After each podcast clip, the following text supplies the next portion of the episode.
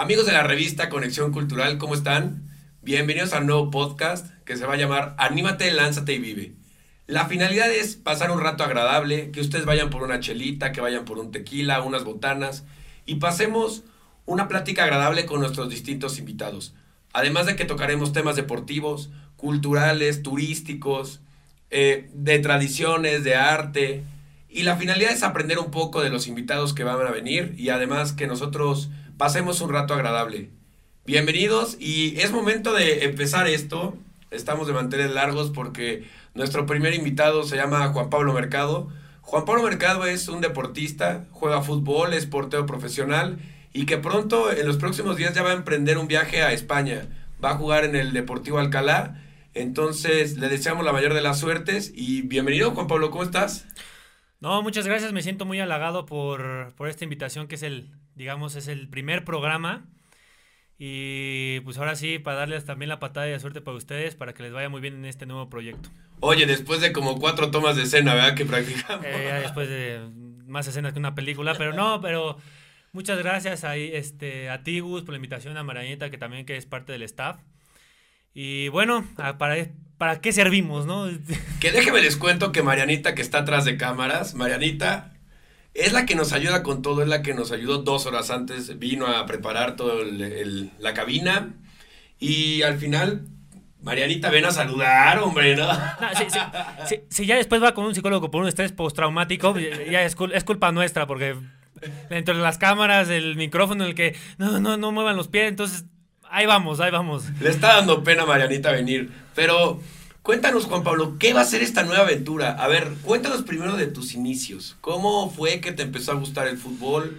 ¿Cómo fue que seguiste? ¿Cómo fue que pensaste en hacer una carrera profesional?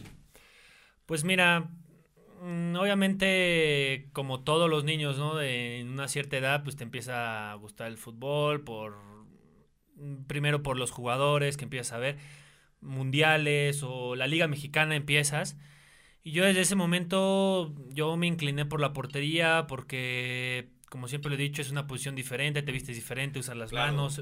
Es un jugador diferente, ¿no? En todos los, en todos los sentidos, hasta en lo psicológico. Y ya después, obviamente, pues te empiezas a ilusionar de que, pues, obviamente ves a un ídolo al principio, Osvaldo Sánchez, este, en Europa hay Carcasillas, entonces quiere ser como ellos, ¿no? O mínimo el 10% de lo que han logrado ellos, porque son ídolos, son figuras. Claro. Y obviamente al principio empiezas en la escuela, con torneos con tus amiguitos, en, igual en la, en la, calle empiezas a jugar. Este, con mis, ah, en mi caso, pues con mis hermanos, este, con los dos empezaron a jugar conmigo. Obviamente eran medio cafres porque, pues como ser el más pequeño, pues, nada más era, digamos que, pégale en la cara, ¿no? A ver, a ver cuánta sobrevive el pobre niño. Pero desde ahí empezó y obviamente vas creciendo y te empieza a apasionar más, ¿no? Y, te empieza a hacer la idea de que este, quiere, quieres que en ese ámbito sea parte de tu vida. Entonces ya también empiezas, a pensar en, un equipo profesional, en ya un poco ya más este, serio el asunto. Claro, porque recordemos que siempre se inicia en el amateur, ¿no? Siempre se inicia desde la escuela, desde una escuelita de fútbol que a lo mejor no entra en lo profesional. ¿A partir de, de cuándo entra en lo profesional? ¿Tercera división? ¿Aquí en México? o va... Eh, si me lo preguntas a mí en mi percepción, yo creo que desde que firmas tu primer contrato, que es sub-17. Sub-15, sub-17, mm, Sí, digamos más sub-17. Este, yo creo que ahí ya empieza el ámbito profesional, porque pues las categorías de abajo es formativo, ¿no? Por eso se llama fuerzas básicas, porque pues, te dan, pues, este los fundamentos, este, cómo ser este, dentro y fuera. Sí, exacto. Y qué bueno que llegamos a ese tema porque era justamente lo que yo te quería preguntar. A la edad de 15 años, 17 años, qué responsabilidad también es firmar un contrato, ¿no? Al final, yo creo que como muchas eh, personas que no jugamos fútbol profesional, pues a nosotros nos daban una responsabilidad tan grande eh, ¿qué sintió firmar tu primer contrato a tan corta edad, 17, 16 años? Pues la verdad te hace mucha ilusión, ¿no? Porque ya digamos que ya eres parte de, del equipo profesional, ¿no? Ya firmar un contrato, ya, eres, ya eres un jugador profesional, ya eres un jugador activo y ya percibes un salario. aunque sea mucho poco, pero ya, ya recibes un ingreso. claro. Entonces, pues a mí la verdad me resultó mucha emoción porque también es de estar, a ver, de estar en fuerzas básicas a pasar al, al fútbol profesional, también es un filtro bastante. O sea, no todos, este... O sea, un aproximado de sub 15 a sub 17, ¿cuántos llegarán? mm, de sub, acuérdate que después de sub 15 hay otra categoría todavía que es la cuarta división. Ok. Y después se hace el preselectivo. Entonces, digamos que en sub-17 pu- puedes tener todavía la oportunidad de que pase la mitad de, de- de- de- ese equipo. De la sub 17 a la sub 20 pasa Ahí un no, cuarto. ahí ya empieza a bajar. cuarto. Ahora sí, ya se empieza a hacer así como el embudo un poco más, más cortito. Claro. Y ya de ahí, bueno, ya si te. Si Sí, ya de ahí- primera división o algo así, pues digo, ya suben uno, dos. Uno, dos o ninguno. Es depende de la categoría. Y que al final eso genera mucha depresión, ¿no? O sea, imagínate que eres un güey que apuesta todo al fútbol y que no pasa el recorte por X o Y razón. ¿Te, te tocó alguna vez algún ataque de depresión? ¿Te tocó alguna vez, no sé, alguna tristeza de algún compañero? Aprendamos y conozcamos que la gente también apuesta al fútbol como una salida, ¿no? Como un... como vamos, como un empleo, porque hay jugadores que pues tienen que darle un sustento a sus papás, darle un sustento a, sus hermanos que son muy pequeños. Entonces, él toma el, puesto de cabeza de familia, ¿no? O sea, él toma el puesto de la persona que va a ir a trabajar y va a, lle- va a tratar de buscar algo de comer para su familia. ¿Cómo es esa depresión? ¿Cómo es, cómo se vive adentro de, de un equipo eso? El sentido de que te recorten, que te que tengas que buscar otra fuente de vida, porque al final es otro sustento, hay que buscar otro sustento. Entonces, ¿cómo es? ¿Cómo es cuando te tocaron los recortes? ¿Qué, ¿Cómo se vivía días antes? ¿Cómo es? ¿Cómo es la situación ahí? Pues mira, eh, yo digo que es normal en que, bueno, en lo personal también es normal que te surjan dudas, ¿no? Claro. Que si a ver si me va a alcanzar el nivel, si, si estoy apto para esto. Ah, Es, es, eh, yo creo que no solo en el deporte, en cualquier ámbito es si surgen las dudas, Claro. porque es un proceso largo de, de también de, de aprender, de, de- de agarrar experiencia, de vivir nuevas cosas. Pero los recortes sí eran un suplicio porque eran cada seis Claro. meses en... Pero ¿sabes qué? Yo, yo creo que la frustración sí es algo normal y, y hay que aprender a, a- a- a a- A trabajar con ello. a trabajar, pero a visualizar el fracaso. Porque Claro. vas, va- vas a fracasar en algo, eh, aunque sea en cortito, en un entrenamiento vas a fracasar. Es Entonces tienes que aprender a dice- lidiar. Es como quien dice, el no ya lo tiene seguro. Entonces, si eran semanas antes, ¿no? De que decían, a ver, el tanto, me, tanto día de noviembre, este, pues va a haber recorte de jugadores. ¿Cómo eran esos 15 días, una semana antes de que te avisaran? Pues sí te empiezas a... un empiezas a visu- suplicio, ¿no? Sí, empiezas a visualizar. Obviamente, uno no es tonto con, con uno mismo, ¿no? Claro. Entonces, te empiezas a visualizar de que cómo te fue tu rendimiento.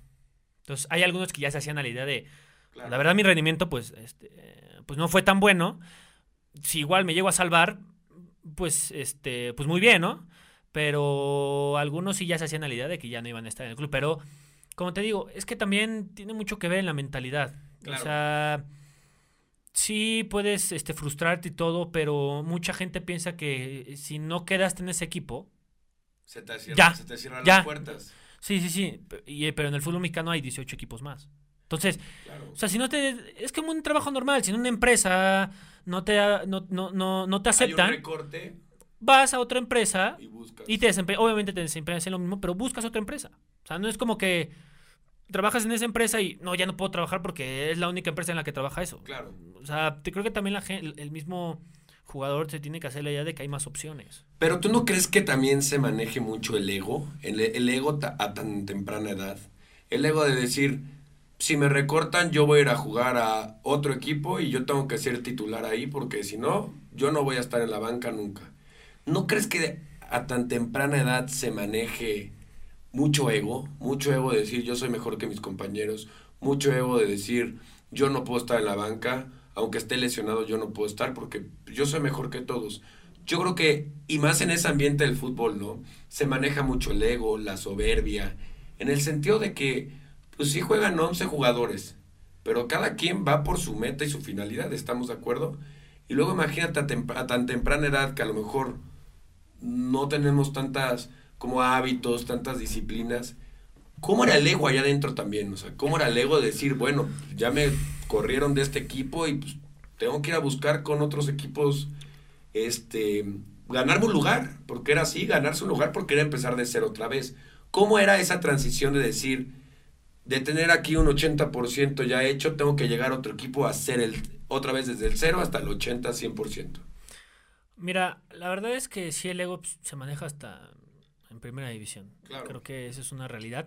Pero fíjate que mm, un jugador, sí conocí dos o tres que se crean mucho, pero a ver, vete, vete tú a la lógica.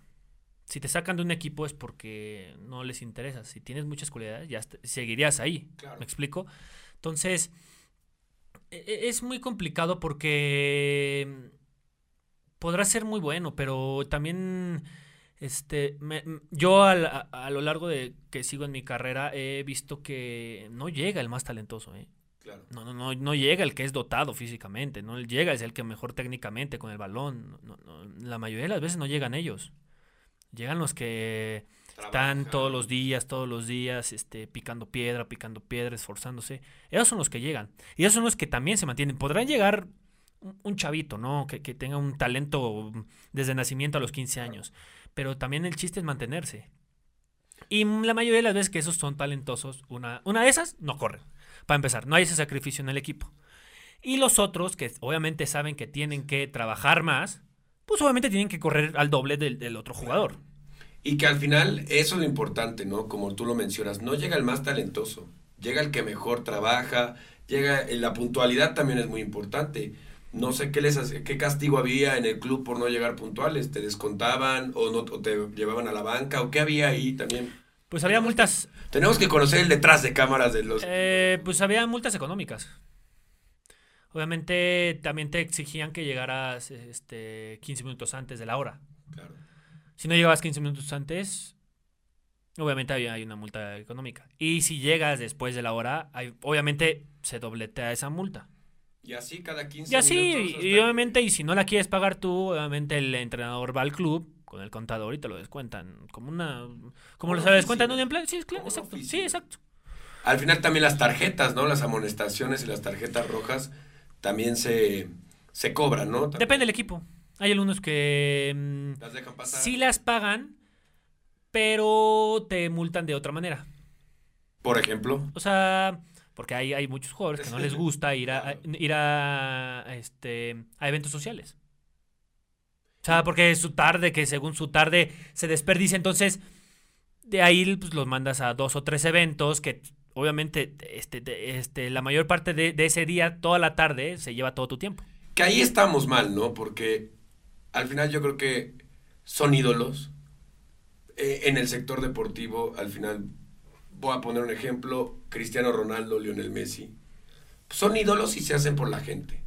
Entonces, yo creo que los eventos sociales deberían de ser forzosos para todos. Forzosos, ¿por qué? Porque son niños, porque los niños los ven como ídolos. Yo sé que hay jugadores que no lo piensan igual. Yo sé que hay jugadores que dicen, no, es que a mí me da flojera porque tengo mi tarde, se me ocupa, no sé qué. Que también hay que ser sinceros. O sea, hay pocos futbolistas que también estudian en las tardes o pocos futbolistas que tienen otras actividades. Yo, si me preguntaras a mí, yo haría los eventos sociales forzosos para todos. ¿Por qué? Porque son niños, hay personas que te desean ver, hay personas, personas ilusionadas de verte. Y tú no puedes tomar esa actitud, porque al final tú estás ahí por la gente. La gente paga un boleto para irte a ver. Entonces, ¿cómo le hacen para atender a jugadores que a lo mejor valgan tanta cantidad de dinero? y que los hagan ir a los eventos sociales. ¿Por qué no? ¿Cuál es su, su, su, punto de vista de decir, no, yo no quiero ir o les da flojera? ¿O cómo es? Pues no sé, mira, yo la verdad de eso no tiene nada de lógica que estos jugadores piensen así, porque a ver, todos fuimos niños alguna vez. Claro. Y todos alguna vez en la niñez tuvimos un ídolo.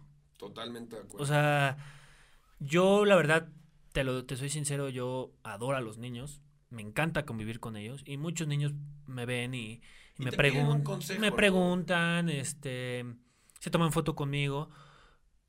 Y yo, yo pienso en esa situación de que en esa edad, cuando ese niño tenía esa edad, yo también tenía esa edad y yo también era igual. Entonces, también, también es ponerse parte del niño. O sea, el niño te ve como algo, algo extraordinario y creo que lo, menos que puedes hacer es, es, una muestra de, de, atención al niño, ¿no?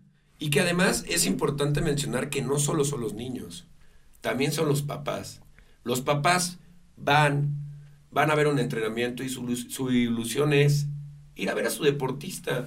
Es como, puedes ir a una reunión de cómics y a lo mejor tu, tu meta es ir a ver a un superhéroe, a un actor que hace lo de superhéroe, o en cualquier otro medio. Pero también yo creo que se lleva mucho a los papás, ¿no? Porque pues, el papá va, se esfuerza en llevar a su hijo, se esfuerza en comprarle una playera. Y obviamente lo que esperan todos papás, hijo, es esperar al ídolo. Entonces, son actitudes que yo no entiendo. Yo, la verdad, sí me encanta el fútbol, me gusta el fútbol, pero yo no entiendo esas actitudes. Yo no entiendo esas actitudes que toma el deportista. Ya ni el futbolista, porque también será echarle la bolita a un grupo, a un gremio que pues, son todos, al final son todos. Y creo que eso es lo importante, ¿no? También los papás, ¿qué te preguntan? ¿Qué te dicen? ¿Qué comentan? Pues mira, lo que tú dices, creo que también como, como deportista y como figura pública también puedes, o sea, aunque no puedas en ese momento una foto, no sé, decirle al de seguridad, oye, dile a los niños de aquí afuera o a los padres, pues que me aguanten tantito porque tengo que, pues tengo que estar acá con el equipo, tengo que hacer cosas con el equipo o entrevistas o cosas así, que por favor me aguanten y con gusto, este, los voy a atender. Claro. O sea, yo, eso eso es como yo, Juan Pablo, piensa.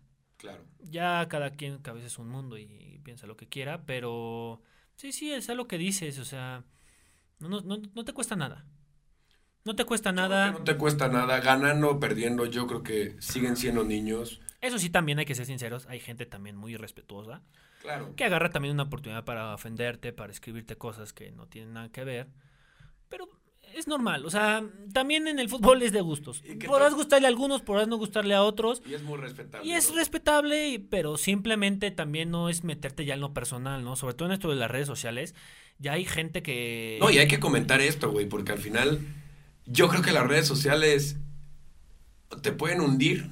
Te pueden hundir muy rápido. Y hay que tener responsabilidad para usarlas, ¿no? Porque al final, imagínate, tú eres no sé, fanático de un equipo y tú eres portero, entonces tú te equivocas. Imagínate nada más, o sea, eh, eh, la irresponsabilidad de ponerte algo ofensivo o a cualquier ídolo, a cualquier persona. Yo creo que también ese es un tema, ¿no? ¿Qué tanto afecta a un deportista los comentarios de unas redes sociales, de un Instagram, de un Facebook? Porque eso es importante mencionarlo también. Pues eso depende de cada quien, ¿eh? También. Porque, hay gente que sí le interesa. Hay algunos que sí le interesa mucho la opinión, pero. A ver, es lo que te digo otra vez. Cuando, cuando la riegas, güey. Claro. Tú eres el primero que. Güey, la neta la regué. Sí. La regué y feo. Entonces, ya que otras. Pon tú 10 mil personas te digan que ya la regaste. Pues es como que. O sea, güey.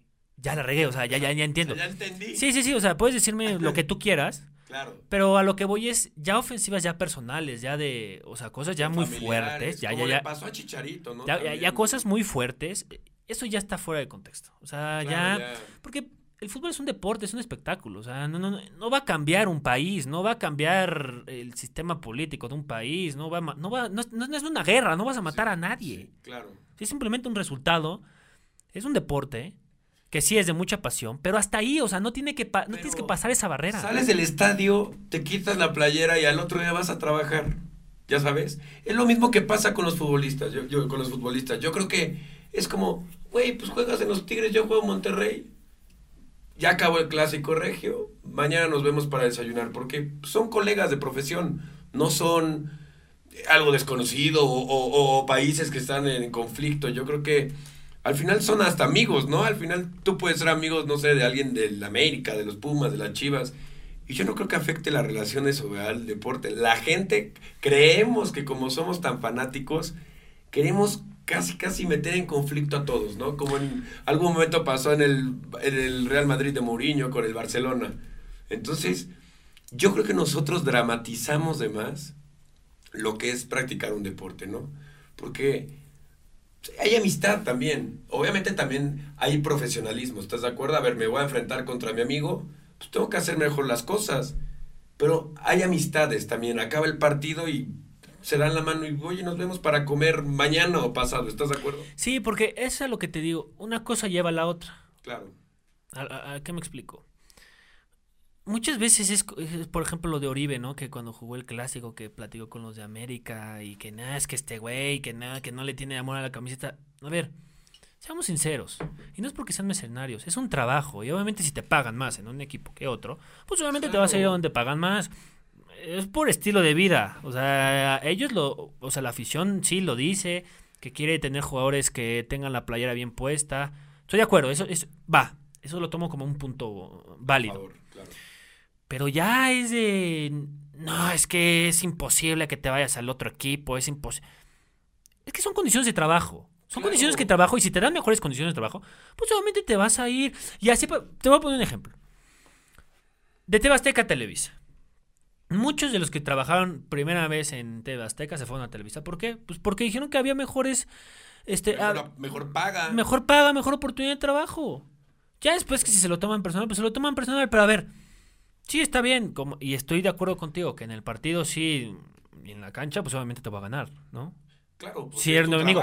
Pero afuera, y eso, eso pasaba con los de antes, con los de, de antaño, que se agarran a golpes, y yo soy de Chivas, y yo soy de América.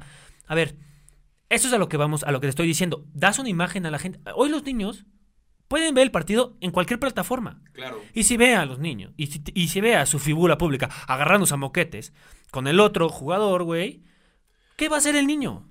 Va también a agarrarse a moquetes. Es que lo voy a hacer como mi jugador favorito, agarrarse a moquetes cada vez que pierdo. Un saludo a todos los futbolistas que nos están viendo. o sea, es con todo respeto. Claro. Claro, porque también hay futbolistas que son muy profesionales y que dicen, bueno, lo que pasa aquí en el campo se queda en el campo y me voy. Sí, yo, yo a mí me ha pasado lo mismo. ¿eh? hay momentos donde yo creo, güey, que también te gana la calentura, que dices, bueno, me voy a mi vestidor, estoy muy enojado, estoy encabronado, me voy. Sí, no, no, me ha pasado muchas veces. Y también en los entrenamientos, eh, a ver, es lo que te digo, es mucha pasión, sí, mucha pasión. Que me, ha, este, me he hecho de palabras con un, dos o tres compañeros, porque también hay una exigencia mayor para, para el futbolista es normal, pero que se quede ahí. No, es como que llevarlos... Es, es, lo mismo de tu casa para el entrenamiento. Los problemas que tienes en tu casa no los vas a llevar al entrenamiento. Y los problemas que tienes en el entrenamiento, ahí se quedan en el campo. no los vas a llevar a tu casa. Nada más ahí. Aparte es, una discusión normal. Es como si tu jefe te regaña porque no haces bien tu trabajo. Y ahí se quedó. Y te vas encabronado a tu casa y te... pero ahí se quedó. Pero ahí se quedó. Y al siguiente día Tienes que trabajar y tienes que y tienes que asociarte con tu jefe y rendir en un equipo. Es normal. Pero en un partido también es lo mismo, es pasión.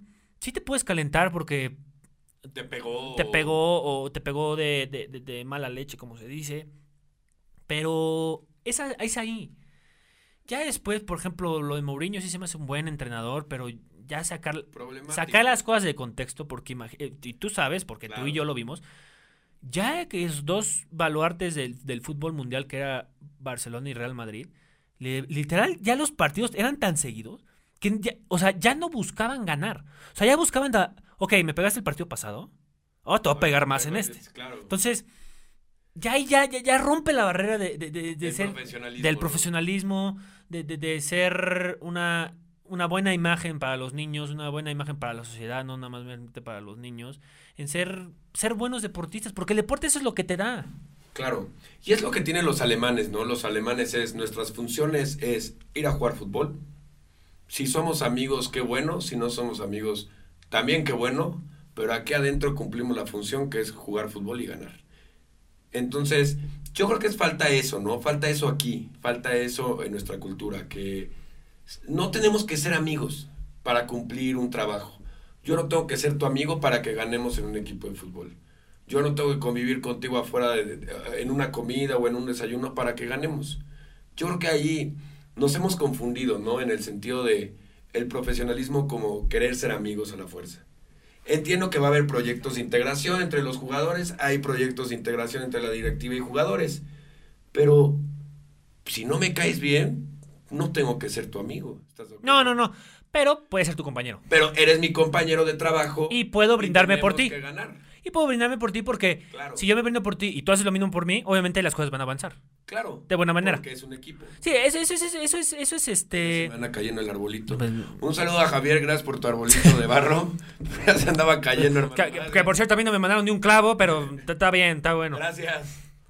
Pero sí, es lo que dices. A ver, es normal, es como en tu escuela, en tu generación. No te llevabas con todos los de tu generación. No, pero cuando estudiabas era nos Pero, reunimos todos. pero mínimo se saludaban, ¿no? Sí. Entonces, es- y, y cuando tenías que hacer un proyecto en la escuela, pues tenías que integrarte. No te podrás llevar muy bien con él, pero te integrabas. Y así es en el fútbol, no te podrás llevar con todo el mundo, no podrás tener tanta confianza con todo el mundo. Pero sabes que dentro de un vestidor somos un equipo. Y Claro. tenemos que ganar. Y si tú te brindas por mí, yo me voy a brindar por mí al doble. Y si tú necesitas algo, yo te voy a apoyar. Así es. Y no tienes que ser, "Ah, es que tiene que ser mi hermano para... No, no, no, no se necesita tanto. Claro, y además, eh, eh, como lo mencionas, el manejo de la rivalidad interna. ¿Cómo es, a lo mejor, una riva- rivalidad entre el portero suplente y el portero titular? ¿Cómo es esa relación? O sea, ¿cómo es esa, ese compañerismo? Porque también hay que recordar que eh, eh, a veces no hay compañerismo, ¿no? A veces sí hay que esperar la oportunidad para jugar fútbol, como en cualquier trabajo. Pero pues también hay jugadores o hay personas que empiezan a meter como trabas, ¿no? Para que uno fracase y para que luego, luego entre. ¿Cómo es ese compañerismo, güey? Porque es un compañerismo muy raro, o sea, es un compañerismo de, güey, él va delante de, de mí, él es el número uno y yo soy el número dos. ¿Cómo es ese compañerismo o esa rivalidad sana, como le dicen en el fútbol? Digo que es cuestión de madurez también. Claro, Y de entendimiento. A ver, yo por lo regular, mm, en lo que llevo de mi carrera, yo me he llevado con todos los porteros con los que he estado en un equipo. En Toluca, en Potros, Claro. con todos. Porque es a lo que vamos. Una cosa es la competencia. Sí, obviamente.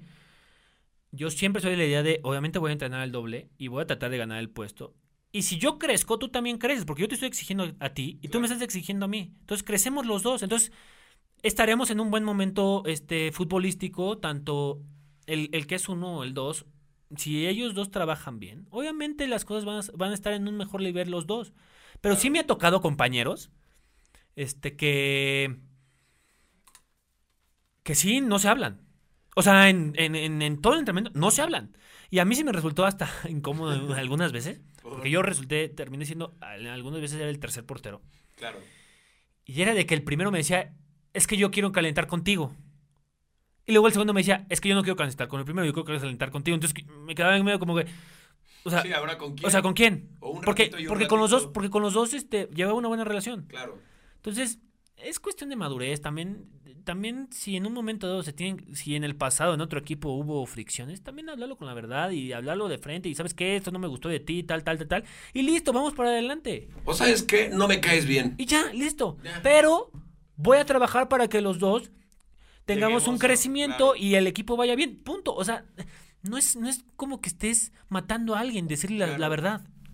Sí, al final yo creo que en ese gremio falta todavía ser derechos, ¿no? Porque creo yo, nunca jugué profesional, pero yo creo que es un medio donde todo es como secreto a voces, ¿no? Como que todo el mundo, es que ya viste a Juan Pablo, es que ya viste acá, y es que seguro él juega porque pues él, él, a él lo ayudan, ya sabes cómo. Sí, pues, o sea, parece ventaneando 2.0. Sí, Sí, sí. O sea, parece ventaneando 2.0 de que... Del técnico. toma Sí, el- sí, sí, sí, sí, claro. El, el papel de, Pe- Pepillo y... Sí, sí, sí. Y el auxiliar de Berito Gallardo, ya sabes, o sea, No, porque muchas veces la gente de afuera. claro. Porque, no, la verdad es que el técnico y el auxiliar, si hay alguna situación, van contigo y hablan de frente. A, a esos son los entrenadores que me han tocado a mí. claro. En Toluca, en Potros, en Cañoneros, fueron de frente a mí. Y eso yo lo agradezco porque no te quedas con... Porque también uno como... A ver, como futbolista también no hay que ser, no hay que hacernos tontos. Te haces muchas suposiciones. O sea, muchas cosas a la idea, güey. Cuando ni siquiera ni pasa ni el 10% de lo que está pasando y te haces unas, unas, unas películas mentales impresionantes. Pero ya cuando va el técnico o va o el presidente o, o ya te van las cosas de frente, ya te cambia el panorama. Y eso, es, y eso siempre lo he agradecido con todos los técnicos que he tenido. De que hablan de frente. ¿Sabes qué? Un ejemplo, ¿no? Este partido no lo vas a jugar porque tuviste una baja de juego, tienes que trabajar más. Ah, listo. Perfecto. ¿Se acabó? No, a empezar a hacer tu berrinche. No, es que ya no quiero entrenar. A ver, te hablaron de frente. Las cosas son así. Tienes que trabajar más, tienes que entrenar más. Te lo dijeron, ¿no? O sea, yo creo que por algo te lo dicen, es gente más de experiencia, es como en un trabajo, cuando te dicen, oye, güey, no estás dando tu máximo, me está faltando el reporte de aquí a acá, no estás trabajando o algo. Es lo mismo. Yo creo que si te lo dicen es porque alguien de fuera se está dando cuenta de la situación. Pero muchas veces volvemos al tema. Viene el ego porque Viene mucha de la gente no le gusta que le digan las cosas. Incluso sus mismos compañeros no le gusta que Y le digan las cosas. Y además, güey, viene el tema de que los papás o familiares te, te dicen, es que, ¿cómo te pueden recortar del equipo Tecos, por decir, si, si tú juegas muy bien y juegas mejor que todos? Entonces, yo creo que te vas encerrando en un círculo donde nadie quiere darse cuenta de las cosas, ¿no? Yo creo que tú no te quieres dar cuenta, por ejemplo, tu familia no se quiere dar cuenta. Entonces, yo creo que también, si todo el mundo te dice, tú eres el mejor, tú eres el mejor, tú eres el mejor, tú eres el mejor, pues yo creo que llegas con otra hasta actitud más soberbia, ¿no? Digo, al final hay gente muy competitiva, pues, muy respetable, pero también no, no pasa nada ser el 2, no te hace menor persona ser el número 2, o que te digan, ok, te recortaron de este equipo, te recortaron de este trabajo, vamos a buscar a otro lado, vamos a buscar a otro lado, como dices tú, vamos a picar piedra a otro equipo, o voy a picar piedra a otro trabajo. Porque también influye, ¿no? La familia, de que te encierran en un círculo vicioso de no quererte dar cuenta de la situación. Pero eso es lo que te digo. A ver, güey. Es. Es que tú no te puedes engañar a ti mismo. Porque tú estás allá adentro. Y tú sabes Claro. perfectamente qué Lo te que faltó. hiciste.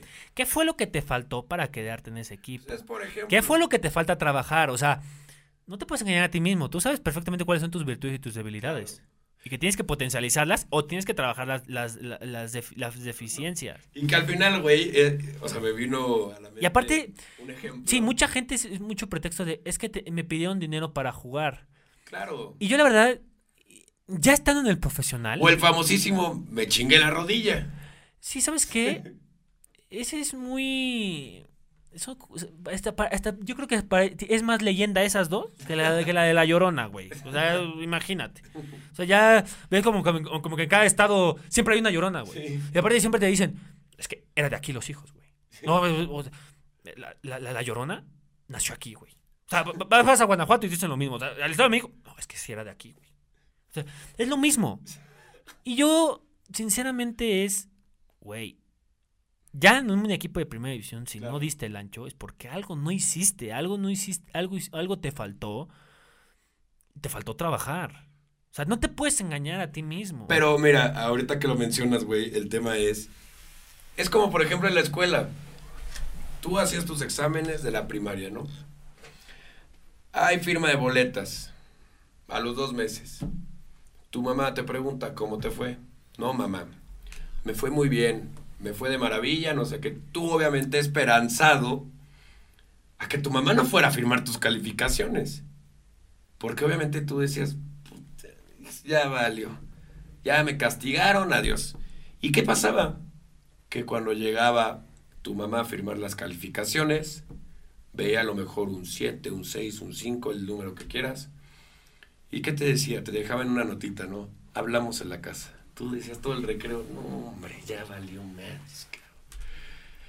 ¿Qué pasaba? Que al final tú llegabas... Sí, ya, ya, ya estabas pensando de, de- de dejarle los J. Joes, ¿no? A, tus, a tus hermanos diciendo, no, pues ya, o sea, toma, ya te, doy- te doy mis J. Joes. Y al final, ¿qué pasa, güey? Que tú llegabas ya con el pretexto de, sí, mamá, salí mal, pero porque todos salieron igual. Es, es la ¿Estás típica, güey, sí, es la típica. Es el tema de... Y después venía el chancletazo, pero... Sí, después ya volaba la sí, chancla. ya, ya, bueno, la chancla y pues, ya qué, ¿no? Es el tema, o sea, a lo que quiero llegar, güey, es de que nos enredamos, de que no queremos, no somos autocríticos, no somos personas, de, hablo de todo el mundo, de nosotros, tú y yo, no somos... Buscamos siempre una justificación. Nos buscamos la justificación de decir, saqué seis, pero porque todos salieron con cinco, pero yo fui el más alto. Y es que el maestro era exigente. Y es que el maestro Y- la traía contra mí. Y te lo juro que lo mismo pasa en el fútbol, güey. Porque, haz de cuenta, viene el día de examen, que es el partido, Claro. y viene el video, güey. Ah, el video lo ponen Del video del partido. dos días, tres días después o más o menos. Puede ser un día, dos días después. Ok. Y el video te evidencia muy cabrón, güey. O sea, el tema es. O sea, hay jugadas que tú dices. Te ponen el video. Hay jugadas que tú dices. Es que yo no hice nada. Es que yo lo hice bien. O sea, por ejemplo. Pero el- cuando ves el video, güey, dices. No, es que lo dices. No, o sea. Tristísimo. O sea, te- de verdad. Sí queda en evidencia ese video. De verdad. Y al final, ¿qué dicen? ¿Qué mencionan? Es que el de adelante se equivocó. Es Sí, no. Yo fui con el de. ¿Sabes muchas veces que me tocaba en táctica ¿Qué? fija en los tiros de esquina? Ajá. Esa es la típica de los defensas. Es que ese no era mi marca. Porque en- cuando a mí me ha tocado, Claro. cuando meten gol de tiro de esquina, yo, yo me quedo así de. O sea, no puede rematar solo. Claro. Y todos los defensas siempre es la, es la misma de todos los centrales. Saludo a todos los defensas centrales que me han tocado conmigo. Yo también de la defensa. No, no, no es. igual. Y le tocaron unas regañadas a este tipo también. Porque No sé qué estaba pensando. Estaba pensando en, en su novia. o No sé qué estaba pensando, pero bueno. Este. Siempre es la, la típica te- que te aplican. Es que no era mi marca. Yo ya tenía uno. Y espérate, ¿y sabes qué era lo más chistoso? Llegaba el video. Y aparte el entrenador le ponía stop, güey. Así de. O sea, Y luego, y aparte, la típica pregunta, ¿no? ¿Y luego?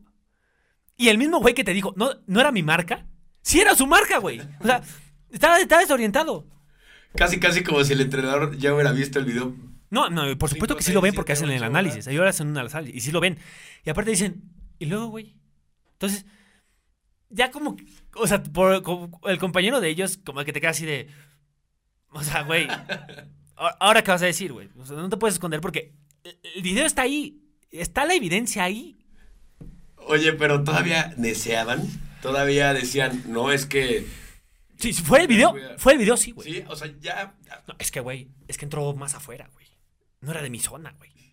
Es que yo estaba solo, güey, pero no, es que mi, mi marca se movió más adelante, güey. O sea, si ha habido jugadores que dices, güey, Sí, si no te das cuenta tú, güey. O sea, o sea, güey, ya trágatela. O sea, ya, ya, la, ya la regaste, güey. Ya trágatela, güey. O, o- o sea, nadie te va a meter por sí. Ok, me equivoqué. Ya, güey. ¿Te equivocaste? Listo, vámonos, güey. Pero volvemos a lo mismo. O sea, hay unos que no les ganas ni una, güey. No. O sea, no le ganas ni una, güey. Ni en los entrenamientos ni en los partidos, güey. O sea, güey, diste mal el pase. No, güey, es que. Es que me la diste con presión, güey. Con, con marca, güey. O me aventaste un melón, como Sí, sí, es que ¿no? me la, me la tiraste muy mal, güey. Sí, Sí, de que me aventaste un trayonazo. y- es que, güey, no mames, cabrón. Pues, O sea, dices. Güey, si te equivocaste, ya está. Es normal, o sea. Pero es que volvemos al mismo tema. O sea, es, La es- autocrítica. y es por. Exacto. Y es por ejemplo. No Yo como portero, yo como portero, güey, si yo me equivoco, pero en algo verdaderamente garrafal, Claro. es como si llego antes del video así de. Pues es que la verdad el balón estaba muy mojado.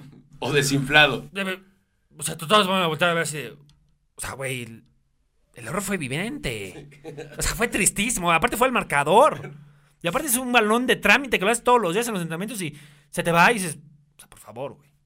Y que al final volvemos a lo mismo, la autocrítica. No hay autocrítica en nadie. Con nosotros a lo mejor, en algunas cosas puede haber, en otras cosas no hay. En nuestros Sí, porque políticos no hay autocrítica. Es que nos gusta que nos toquen el no hombro, hay nos gusta que nos festejen, nos gusta que nos festejen. Claro. Y cuando nos sacan de que, oye, pero te falta trabajar equivocaste esto, aquí. te falta mejorar esto, te falta toma de decisión. Ya Ahí no es cuando ya, ya nos, nos, nos pisan nuestros callos. O sea, ya es como, ya hay una cierta incomodidad de...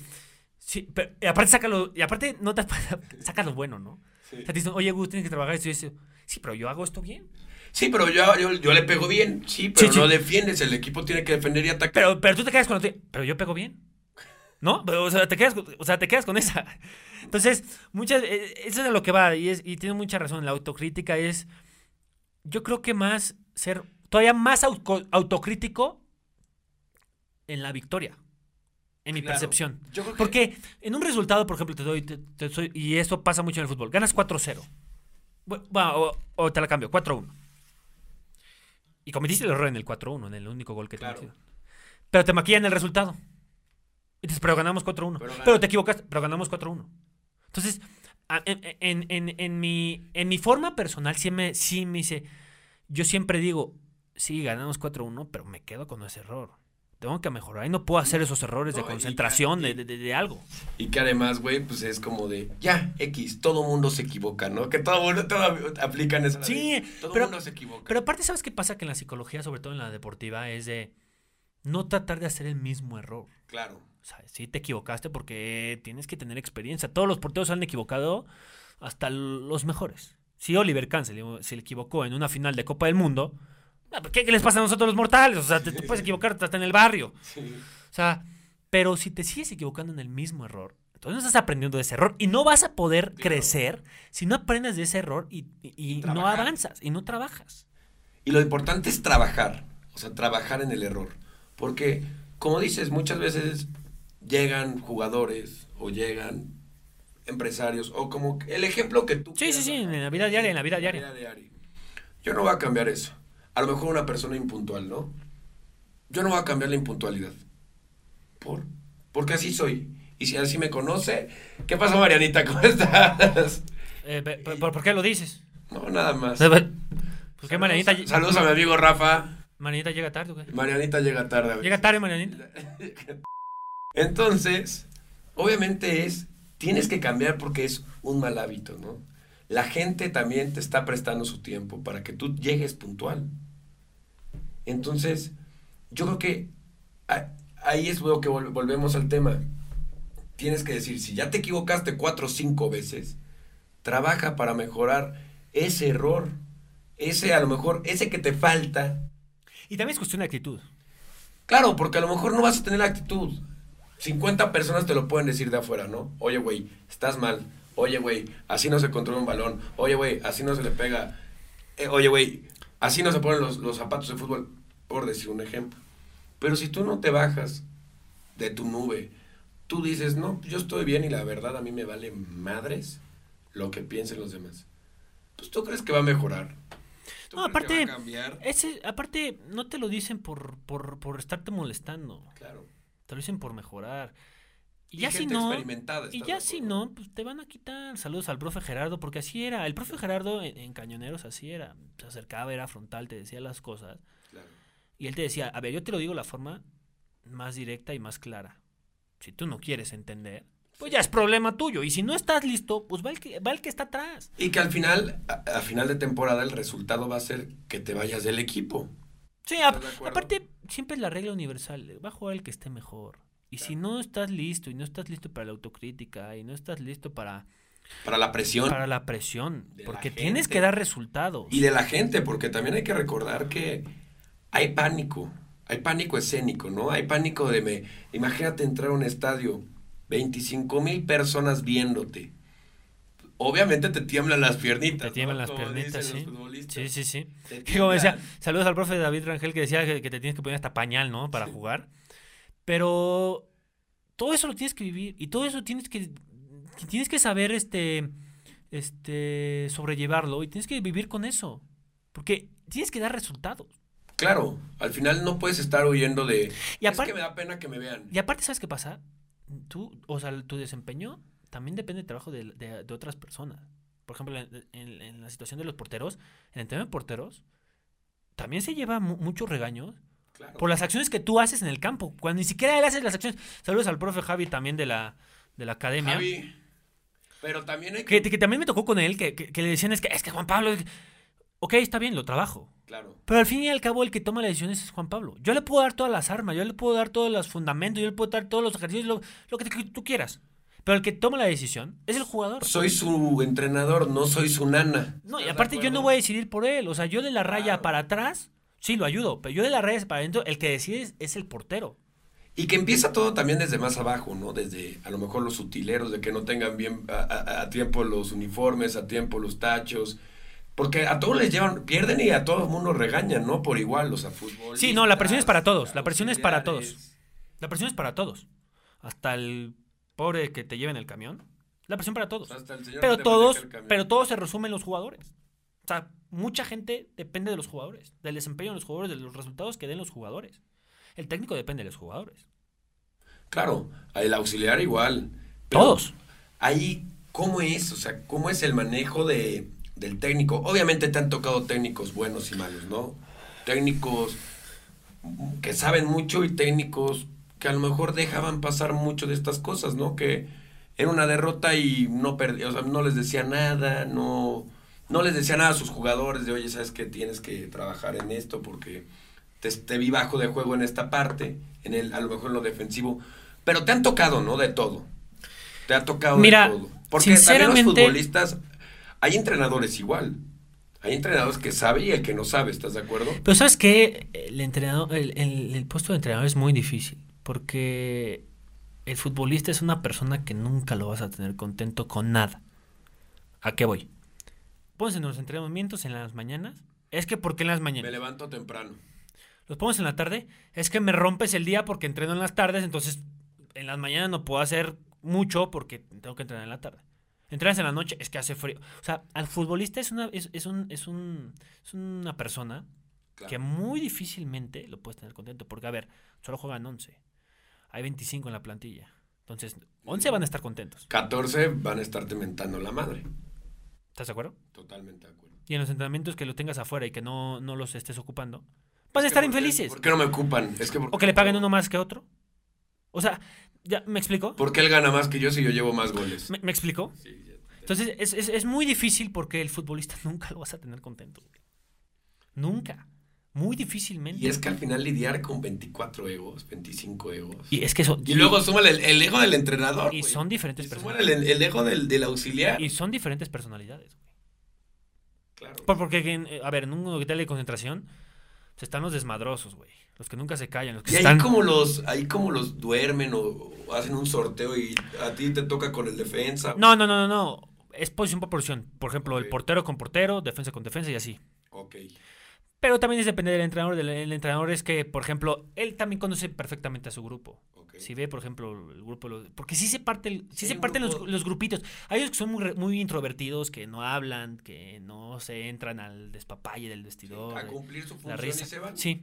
Entonces, a ver, voy a agarrar un desmadrocito y lo pongo con un introvertido y que se conozcan más y que en el, eh, que en el equipo pues haya más unión, haya más entendimiento.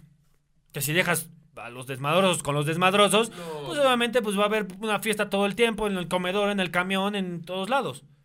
Claro. Es depende del entrenador. Que además, Pero muchas veces también sabes qué pasa. ¿qué pasa?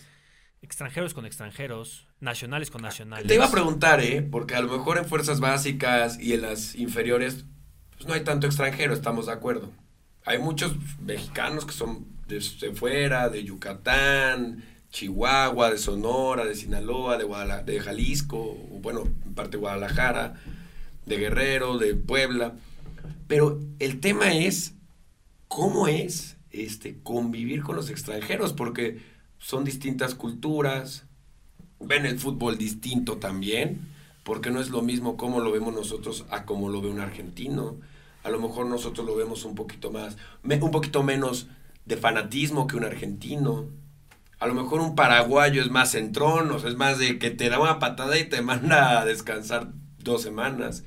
¿Cómo es también los egos? ¿Cómo es los, los egos de convivir con extranjeros? Pues es normal, como igual con un mexicano. Pero es complicado, es... A lo mejor llega tu, Es complicado por costumbres. tu cuadro es algunas costumbres es, com- es complicado algunas costumbres.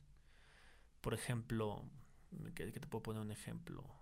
A lo mejor el asado de los... No, por ejemplo, te voy a poner un ejemplo muy notorio. Un argentino o un uruguayo.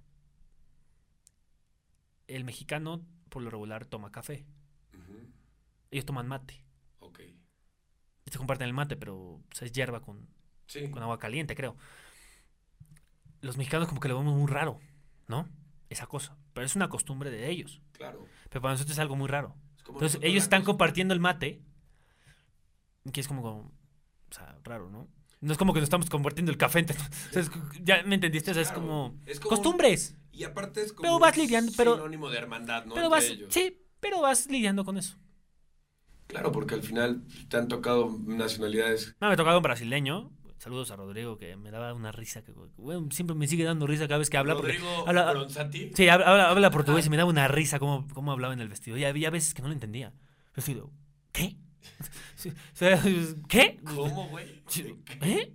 Entonces había, hay palabras muy raras. Me tocó Claro. costarricense, Néstor Munge, me tocó argentinos, uruguayos.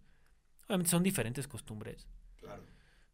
Pero al fin y al cabo el fútbol, es, eso, es, eso es lo, lo Eso es lo padre del fútbol. ¿no? Eso es lo que- que bonito. puedes no importa, se juntan.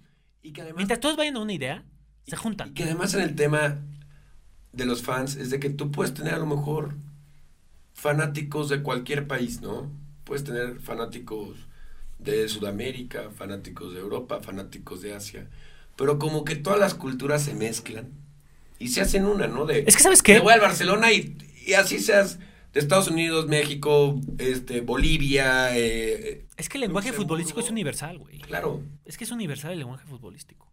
No importa, o sea, y sí, el deportivo. sí importa el Y- y idioma. el deportivo. Sí importa el idioma, güey. Pero hay cosas que no necesitas el idioma. güey. Claro, hay, hay- un gol no se necesita un idioma para narrarlo. en Es lenguaje universal. idioma, es que es un lenguaje universal, es lo que te digo, güey. Y cuando un compañero no te entiende, o sea, mínimo haces las señas, por ejemplo, un recorrido. Pero ahí cómo, le, ahí cómo le hacen, güey, o sea, ¿les enseñan el idioma al que van, al país? Por lo regular, sí. ¿O les enseñan el inglés?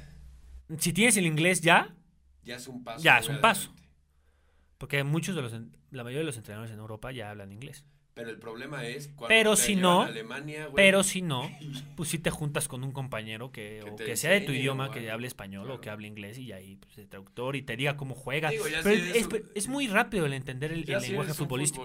Un futbolista que vale 50 millones de dólares, pues ya te pone un traductor todo el día. Ah, sí, Pero- claro. No, y hasta el mismo club te lo pone. El mismo club te pone el tema traductor. es ese, o sea, Pero al fin y al cabo, es que pero a lo que voy es. el entenderse fuera del campo. Sí, pero fuera la. del campo, tu vida diaria en, en un, en un país. Ah, bueno, sí, pero a lo que me. Yo me voy al fútbol, o sea, la formación siguen siendo las mismas. Claro. eh, Y hasta más complejas, ¿no? El sistema futbolístico es lo mismo, los recorridos son los mismos, las posiciones son las mismas. Es lo que te digo, es un le- lenguaje universal. Y la estrategia es la misma, ¿no? Sí, es un lenguaje universal. Es lo que te digo, es, es, es- de todo el mundo. Pero O sea, porque ya que que me agarras la onda, ya sabes. Ah, ya sé. Dices, ah, ya, ya, güey. Ya sé entonces qué es lo que quieres. Pero ahorita que Aunque vas tarde a un poquito. jugar- vas a jugar en España, ¿qué crees que vaya a cambiar? O sea, hablando del fútbol, ¿crees que cambia a lo mejor la velocidad en la que se juegue? ¿Crees que se cambia a lo mejor la potencia del disparo? ¿Crees que cambia a lo mejor la estrategia? La estrategia va a cambiar, acu- estamos de acuerdo 100%. Sí, claro. A lo mejor el trato también va a ser distinto. ¿Qué esperas tú a días de irte a España a jugar fútbol? Sí va a cambiar todo, yo creo. Sí, porque ya es, es- es- te vas al fútbol de élite. O sea, es lo Claro, mejor de todo el mundo. O sea, vas a lo top. Y obviamente la exigencia es mayor, el nivel es mayor, eh, los entrenamientos son mayores. eh, Allá cuando entrenan en la noche En las noches. Eso es lo que me han dicho. y en las mañanas, ¿qué vas a hacer? Mira, fíjate que estoy pensando en... No, estoy pensando, mira, donde voy hay una muy buena universidad. ¿Por qué no iniciar una maestría? Todavía no tengo claro porque tengo que ver Claro. cuál es. Pero sí tengo esa idea. Más aparte quiero en- entrenar también en las mañanas. O sea, Porque por eres fuera. licenciado en administración de empresas. Sí, soy licenciado en administración. Ya, tengo mi título por fin. Pero... Y buscar una maestría en qué te gustaría. Pues yo creo que algo deportivo, ¿no, güey? Administración deportiva puede ser, güey. Yo creo que algo deportivo. Sí, puede ser. Lo importante. Pero ¿sabes qué? También me gusta mucho eso. le- le- por ejemplo, ahorita que estamos aquí, el tema de la comunicación y todo ese, todo ese, todo ese pedo. Me ¿Te gusta. gusta mucho? Sí, güey. O sea, una maestría en comunicación. Puede ser. Yo creo que sí. ¿Y enfocado en qué? En lo deportivo. En lo deportivo yo. Fútbol. Sí. Deportivo. No, deportivo Y en que está general. bien, porque al final pues, tienes que tener un tiempo para ti también, ¿no? Entiendo que el fútbol es tu trabajo, güey. Obviamente uno, uno eso pero sí. tienes que también seguir como estudiando y seguir como sí superándote, ¿no? eh, pero eso sí, uno de mis proyectos, o sea, creo que de mis misiones ya llegando allá, obviamente ya cuando esté ya bien este, instalado, es ir al pueblo de donde nació Iker Casillas, que es en Navalacruz, en su pueblito, que ahí es ¿A por? Madrid. ¿A cuánto queda? Navalacruz. ¿Naval? Híjole, no sé. Porque Madrid queda a media hora de Alcalá, Sí. ¿no? 40 minutos. Sí. No, no sé cuánto queda en Navalacruz, pero, o sea, es, Es tu meta ahí. es mi meta, o sea, es, es un Estar pueblito, ahí. es un, es un pueblito. Dije, wow, tengo que ir ahí. Claro, porque además es tu ídolo, güey. Ni modo que ya estés ahí. Y no, y aparte, obviamente, ya está retirado y obviamente tienes un poco más de probabilidades de encontrártelo, ¿me explico? Ah, de que esté allá. Sí, porque muchas veces va a ese pueblo, güey. O sea, Ah, siempre, ah, siempre, sí, siempre va como que a su casa de descanso, güey. O sea, porque lo he, vi- bueno, lo he visto en las noticias. Ah, entonces sí va seguido. Sí, sí, sí. No, hasta hay un restaurante ahí, güey. Y, Que es de él, creo. O si no es que tiene un colaborador, pero es de Iker Casillas el restaurante. Oye, entonces tus metas es estudiar una maestría allá, jugar fútbol. ¿Y qué más? ¿Qué más es tu...? Pues quién sabe, en el amor, quién sabe si se Ah, me parezca alguien ahí, por ahí, una, una, ¿Una española? una españolita.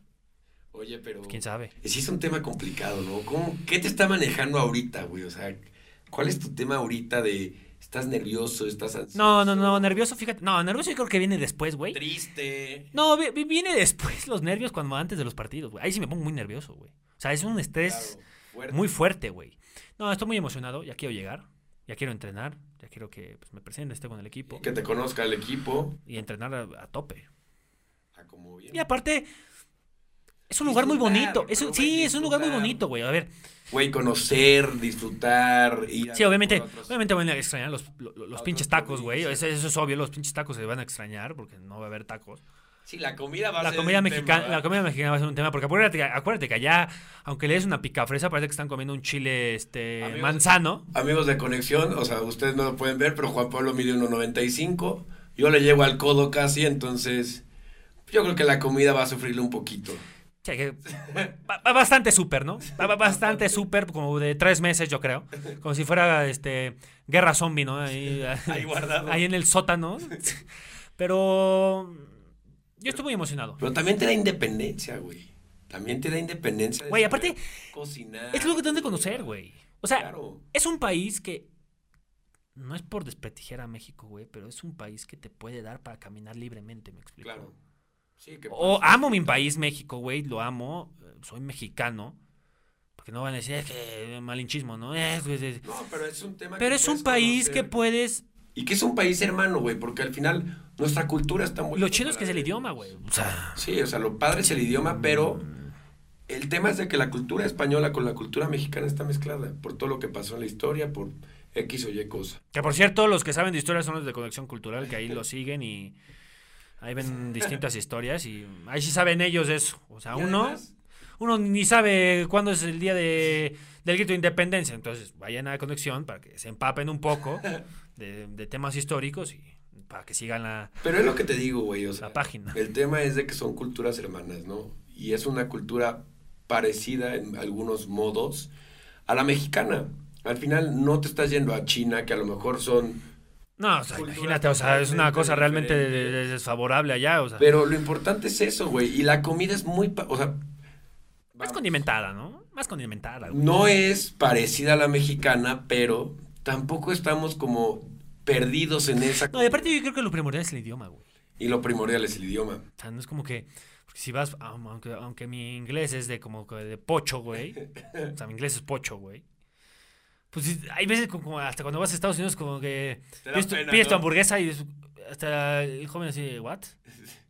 Pues sí, te quedas como, güey, o sea, te estoy pidiendo algo, cabrón. O el que dice, es que yo la verdad me da pena hablar, pero cuando tengo uno o dos tequilitas, empiezo a fluir. Ah, eso es cuando estás, cuando en el antro, güey. O sea, cuando le vas a hablar a una niña, pues eso es normal. Pero acá el tema del idioma pues es el español, güey. Obviamente te van a entender, obviamente con diferentes palabras.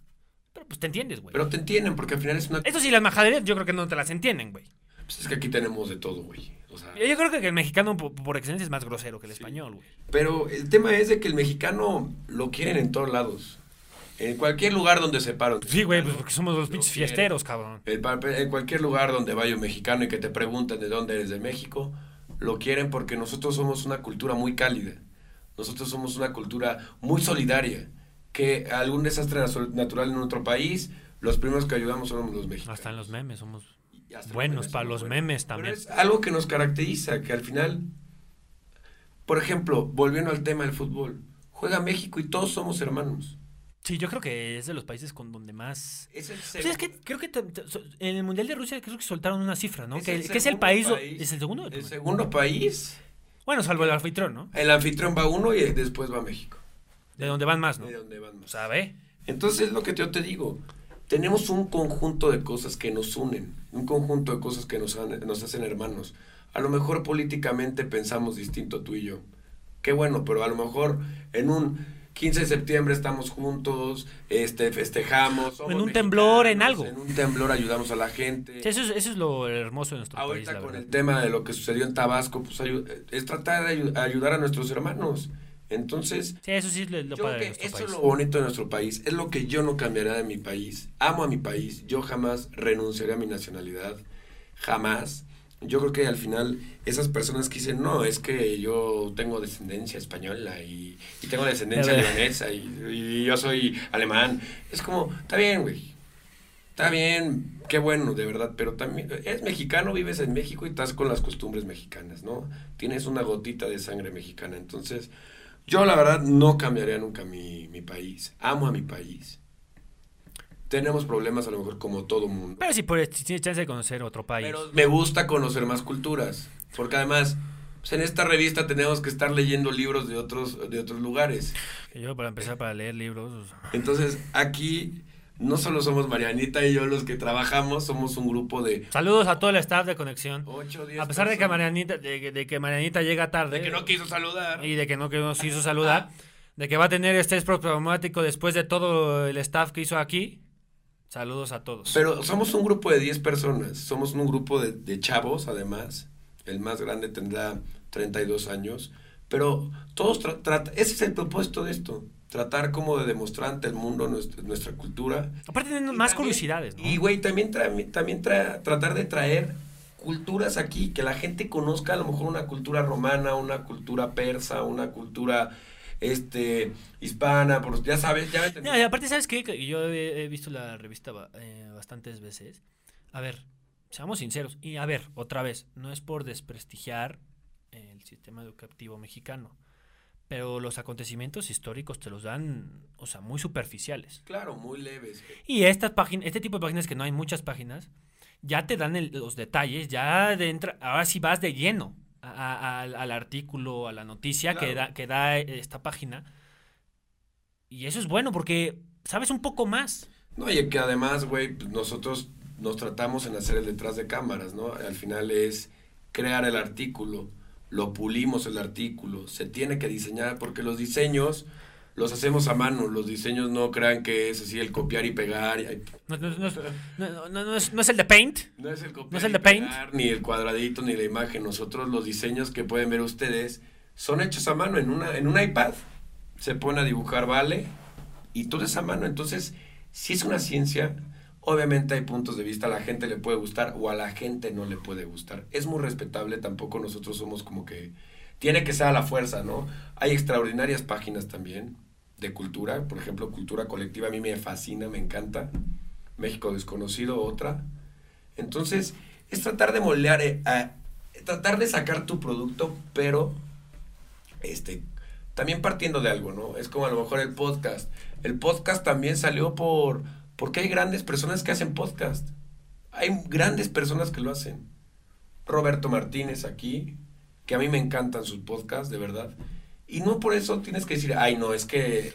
cada quien consume el contenido que quiera. Y vas buscando tu estilo, ¿no? al final, a mí son podcasts que me encanta ver, los de él. Y hay distintos podcasts deportivos, culturales, turísticos. No es como que nosotros... sí, de espectáculos. Ay, yo fui el único que lo inventó o el primero. No, hay 5 millones de personas que hacen podcast.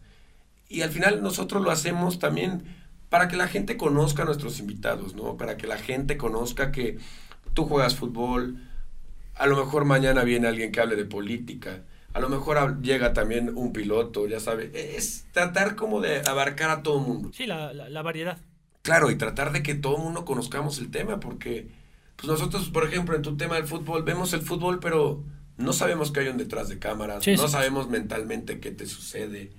Entonces, la finalidad de estos podcasts es para que ustedes pasen un rato agradable, se sirvan un tequilita, a lo mejor un cigarro, a lo mejor una botanita, y logren pasar como nosotros un rato muy padre, donde nos conozcamos más y donde ustedes también sepan, si ustedes también quieren venir al programa, créanme que las puertas están abiertas, es su casa, ustedes pueden venir, nos pueden contactar y ustedes pueden llegar.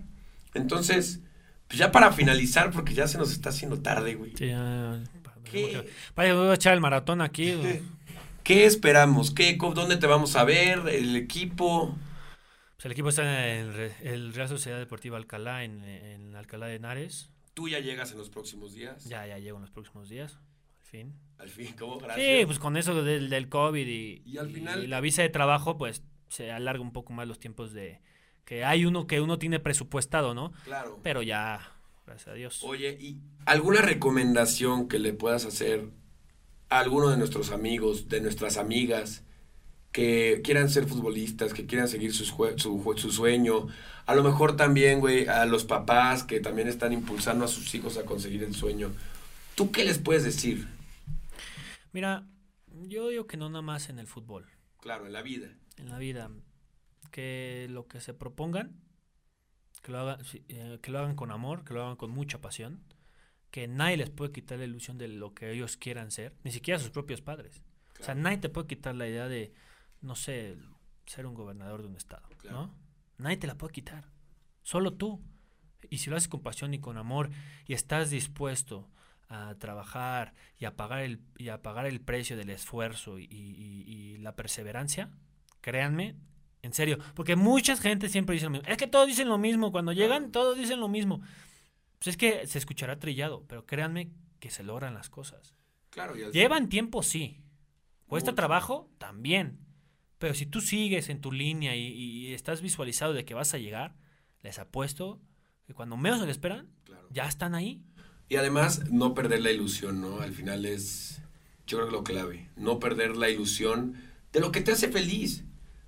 Si al final todo el mundo te dice, no, no puedes ser futbolista, no puedes ser fotógrafo. ¿Pero por qué? Es que si eres fotógrafo, este, nadie te va a dar trabajo. Y es mi ilusión, es mi convicción, deseo ser fotógrafo y tienen que respetar, ¿no? Entonces, eh, te agradezco mucho que hayas venido, te agradezco mucho que seas el primer invitado del podcast. Gracias. Disculpa. Aunque, aunque no me llegó ni un árbol, o sea, ni un clavo. Eh, te vamos a mandar también uno. Pues que oigan, o sea, o sea, sí soy el primer invitado, pero no me llega ni, un clavito, o sea, pues, y lo importante... mínimo una pulserita, ¿no? Aquí está. Este, es mi café. Pero le agradecemos a usted por estarnos viendo, le agradecemos a usted por habernos escuchado. Espero que haya pasado un rato agradable. Evidentemente es nuestro primer programa, vamos a seguirlo moldeando al paso del tiempo. Y lo importante es que usted aprenda y nosotros también aprendamos y conozcamos a nuestros invitados. Entonces, le agradezco mucho. Y ya sabe que aquí en la revista todos somos Conexión Cultural desde Toluca, Estado de México. No, y muchas gracias por la invitación. Me siento muy halagado, ya fuera de broma, ya me siento muy halagado. Y les deseo mucha suerte en este nuevo proyecto. No, muchísimas gracias y saludos a todos en casa. Saludos.